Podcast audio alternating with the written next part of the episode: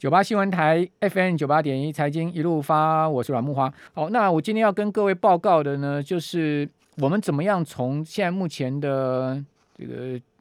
宏观情势啊，来看到一些资产价格的变化，来对应一些哦可能的投资策略。哦，怎么说呢？现在目前全世界的这个宏观经济情势啊，确实不是太好啊。这个欧洲有天然气啊，有能源的危机，然后中国有这个房气的问题啊，包括这个限电的问题。那这个限电呢，还不是只有中国了，巴西啦、印度啦，哈等等，将来都有可能会被波及到，乃至于说美国有这个债务违约的问题哦，还有就是高通膨的问题。好，所以说呢，现在目前全世界各地方有各地方的问题啦。那政治面上面也都是非常纷乱。今天邱国正不是讲了吗？说这呃，现在目前两岸的情势是他看到四十年来最严峻的情势嘛？他都这么高的这个 官都这样说了，那你还觉得两岸情势是一个和缓的吗？那当然，大家都很清楚现在目前的整个状况。哦，军机一天可以五十几架次的这个在西南沿海来。来这边，这个不管它什么目的也好，哦，你会发现，哦，其实美中之间的政治角力，哈，这个包括台海的问题等等，哦，所以这些呢都是各地方不同的问题哦。那美国，我觉得它最大的问题就是一个通膨不容易消退的问题，因为结构性。然后联总会已经说了，这个通膨要延续到明年夏天了嘛，所以已经改口了，哦，他也撑不住了，必须要改口。那经济的增长哦，也转趋弱化了。哦，所以呢，呃，滞胀的声浪已经渐渐大了。好，大家发现，哎，这一九七零年代两次石油危机所造成全球主要的这个工业国家的经济衰退，好，这个能源价格的高涨，哈，那个油价从几块钱美金涨到了三十块钱美金，连连续两次的这个石油危机都是因为中东战争的关系。那当然，这次不是战争，好，这次是另外一个所谓供应链结构面的问题。好，所以在这样状况之下呢？呃，这个滞胀，一九七零年代的这个所谓停滞性通货膨胀的呼声越来越大哦。那包括了这个美银啊，美国银行已经开出第一枪了，发报告说了，十月第一周开始，全世界进入到所谓停滞性通货膨胀的开始。那中国大陆现在目前的经济增长也遇到很大考验哦。我们看到领先指标跌破五十分界线，物价下滑哦。大陆倒很奇怪哦，CPI 是负成长哦，那 CPI 是下滑的哦，跟全世界其他地方，像今天主计处公布出来，CPI 创了二零一三年三月来的新高，正好相反，它 CPI 是下滑，显示消费疲弱哦。那但是呢，进口原物料价格高涨，那你想看，如果你是在大陆的厂商，一方面东西卖不好，一方面制造成本上升，那你不是两头被夹击吗？哦，呃，所以说在这样状况之下，这个各位看到高盛哈已经是三次下调美国的 GDP 了，这是三个月来内来首次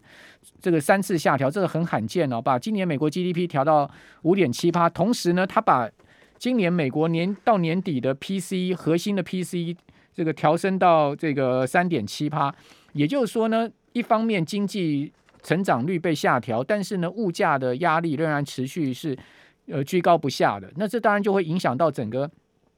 呃消费的运行哈。因为消费的话，大家想看哦，你怎么样会增加消费？就是你预期你未来的收入越来越增加哦，财富越来越多，那你你相对的这个呃花钱就敢花嘛。但是如果说你发现，哎，今年我这个股票都赔钱啊，我这个将来的收入没有着落，你现在就会省吃俭用。那再加上如果物价又很贵的话，你更省吃俭用了。所以美国现在有点这样的状况，好，所以为什么那个我之前讲那个 Dollar Tree 啊，美国的最主要的一个一元商店啊，都已经撑不住要涨价了。好，那是大家去美国以前的 Dollar Tree 都是 ninety nine cents 了，现在已经是要涨到一块多了。哦，他也要成立这个另外的门店，好，就要去卖超过一块钱美金的的商品。好，所以在这个全界宏观经济形势之下，哈。我们看到这个油价哈，最新的油价，美国的西德州中级呃这个轻原油已经创七年新高喽。哦，那布伦特原油创三年的新高。那能我的经验是这样的，能源价格一定会推动整体物价走高。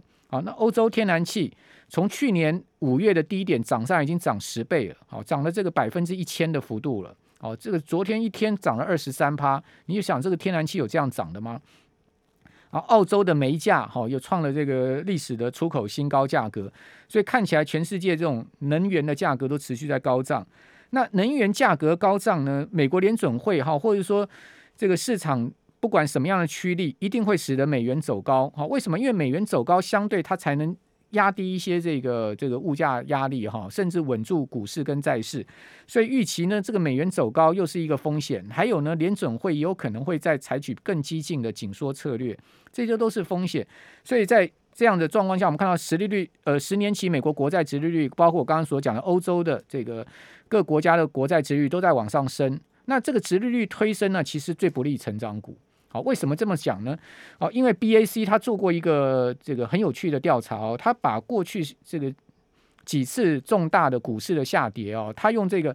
呃美国这个成长股哈，就是科技股 forward 十二个月的这个呃值利率呢，去跟美国十年期国债值利率去做相加减，假设说这个减出来的数字哦是达达到了二点二五，哦，也就是说呢，它低过二点二五的话。哦，代表这个股市呢会遇到很大的压力。那为什么他用二点二五呢？因为它是根根据过去的历史经验，好，过去几次重大股市比较大的回挫，好，他做这个二点二五的一个呃这个临界值。那最近又跑到这个二点二五，就代表说美国国债值率的上升，哦，那它已经是挤压到了这个所谓呃科技成长股啊，他们 forward 十二个月的这个值利率了，哦，已经是挤压到了，所以一减下来。哦，已经是开始要触及到二点二五这个位阶了。好，所以说各位可以去注意这个 BAC 这篇报告哈，我觉得是蛮值得参考。好，那呃，接下来我要跟大家讲说呢，有三个标的啊，各位去看一下纳萨克指数。各位看哈，它我我抓的这个点哦是九月七号，我们现在目前的直播，如果各位有看直播的话，你可以看到我现在手上拿这个板。好，这个九月七号纳萨克的指数到昨天最新的收盘，好，这个位置它。其实是一个持续下跌，等于说一个月来它持续下跌。那另外呢，我抓两档 ETF 啊，一个是 iShare 的 MSCI 美国的 Value Factor，就是这是一档很知名的呃这个价值型的 ETF 哦，就是说防御价值型的，就大型股了，这个超级大型股的防御价值型股票所组成的 ETF，它一样是下跌哈。但是你看到它的跌势就比较和缓，对不对？那另外我抓一档哦，这个 Vanguard 的成长型的这个 ETF 就主要以科技股为主的哈。你看到这个 Vanguard 的这档 ETF 啊，它的代号是 VUG 啊。刚刚讲说这个呃，iShare 这档 MSCI 美国的这个价值的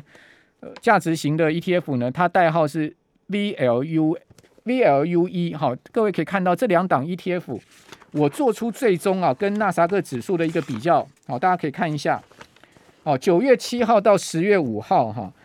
纳萨克指数从一万五千三百七十四点跌到一万四千四百三十三点，这是昨天最新的收盘，因为昨天还涨嘛，好，所以说呢，它稍微拉上来一点，它的波段跌幅呢是六点一二趴，